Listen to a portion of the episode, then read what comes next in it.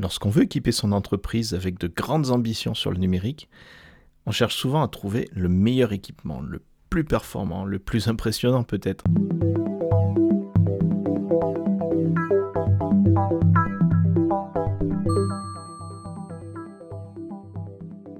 Je compte plus les dirigeants qui m'ont fait visiter leurs locaux avec une grande fierté en me montrant une salle de visioconférence entièrement équipée avec un équipement complexe, des machins pour gérer les appels, une caméra avec un grand écran, un micro euh, omnidirectionnel impressionnant au milieu de la table. Le titre de ce podcast est clair. là, je vais prendre quelques minutes pour vous expliquer à quel point c'est une dépense inutile, que ça sert finalement pas à grand chose et surtout que ça dessert votre cause. Si vous voulez optimiser le travail à distance, de telles pratiques peuvent vous dégoûter de toute tentative de travail de ce type. Et voilà les quelques raisons pour lesquelles il me semble que la visioconférence doit se faire avec un ordinateur ou un téléphone, mais certainement pas avec un équipement coûteux.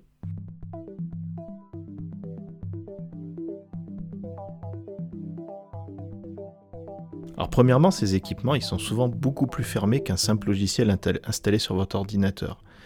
On a des interactions qui sont limitées sous euh, une couverture de simplicité. C'est vrai qu'on peut vous en faire une démonstration euh, qui, peut donner envie, puisqu'on n'a pas d'interface ou quasiment pas, et on peut très facilement lancer une visioconférence sans avoir aucune compétence.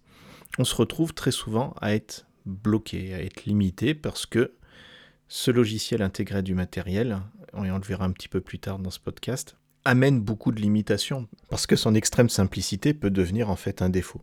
Et puis, si vous avez utilisé un Skype ou un Zoom ou un Microsoft Teams ou je ne sais quoi, vous savez bien que en fait la simplicité, elle est tout aussi euh, équivalente sur ces solutions purement logicielles installées sur votre ordinateur. La deuxième raison, pour moi une des plus importantes, c'est que avoir un invité à distance dans une salle qui est pleine de gens, c'est faire une exception, c'est faire en sorte que cette personne-là va être prise à part. Lorsqu'on fait une réunion dans une salle de visioconférence avec plein de gens qui sont dans la salle de réunion, et un, ou deux gars euh, qui sont à distance parce que les contraintes géographiques ont fait qu'ils ne pouvaient pas être là, on se retrouve fondamentalement à faire une réunion, une vraie réunion avec des gens qui s'invectivent, euh, qui euh, parlent tous en même temps et qui s'adressent directement avec tout un langage physique qui, dépasse simplement le fait d'être dans une communication. Alors bien sûr, ça a plein d'avantages. On, on, sait toujours ce qu'on peut avoir lorsqu'on est dans une réunion physique, mais là, ce que je veux vous dire, c'est qu'en fait, on se retrouve ainsi à exclure ceux qui sont à distance. Et vous savez très bien comment ça se passe, ce genre de réunion.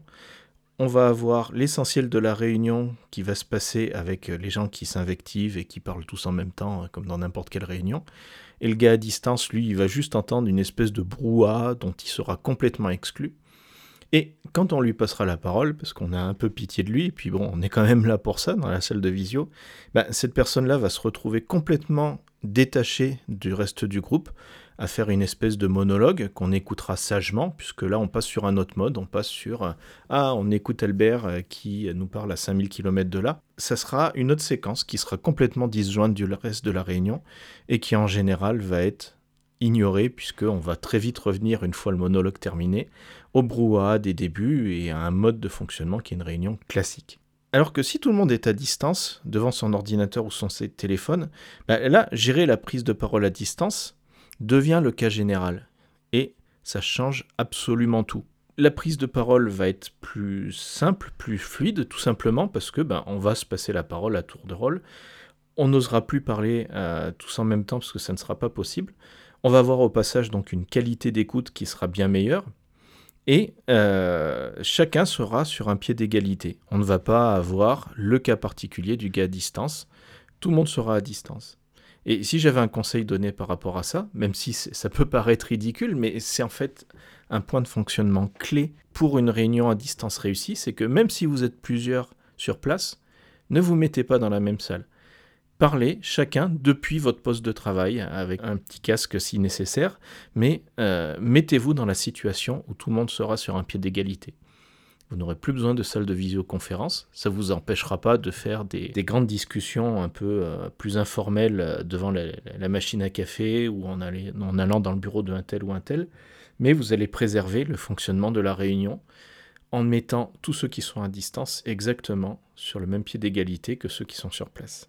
Le troisième point que je voulais aborder, c'est que le, rituel de la salle de réunion pour faire des visios, ça va en fait soigneusement éviter d'inclure la visio comme un mode de fonctionnement naturel. Vous allez avoir le fonctionnement normal de votre entreprise sans aucune remise en question, et puis, vous aurez des séquences un peu pénibles parce que contraintes par la technique, où vous allez faire de la visio parce que ben, on a toujours euh, le fameux Albert qui a 5000 km, euh, il nous fait chier celui-là, mais voilà, c'est comme ça, on est bien obligé de faire ainsi. Et ça, ben, en fait, ça ne vous permettra jamais de progresser vers du travail à distance. Si vous considérez le travail à distance comme une exception, vous ne pourrez jamais en faire un cas général. J'ai l'impression de dire une la palissade en disant ça.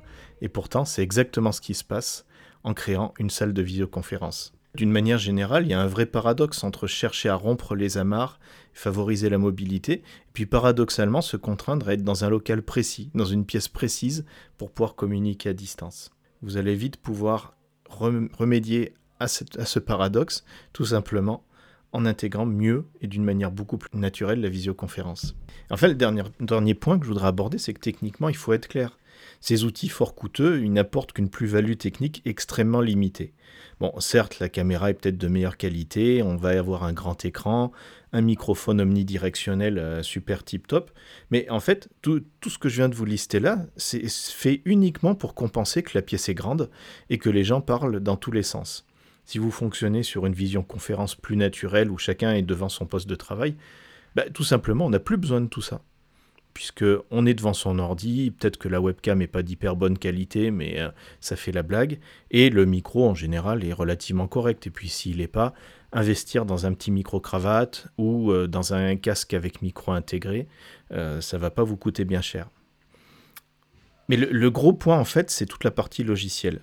Le logiciel de ces gros machins intégrés, il est par définition lourd et un peu figé, car lié en fait aux spécificités, aux limitations du matériel. Le matériel, on ne va pas le changer tous les ans.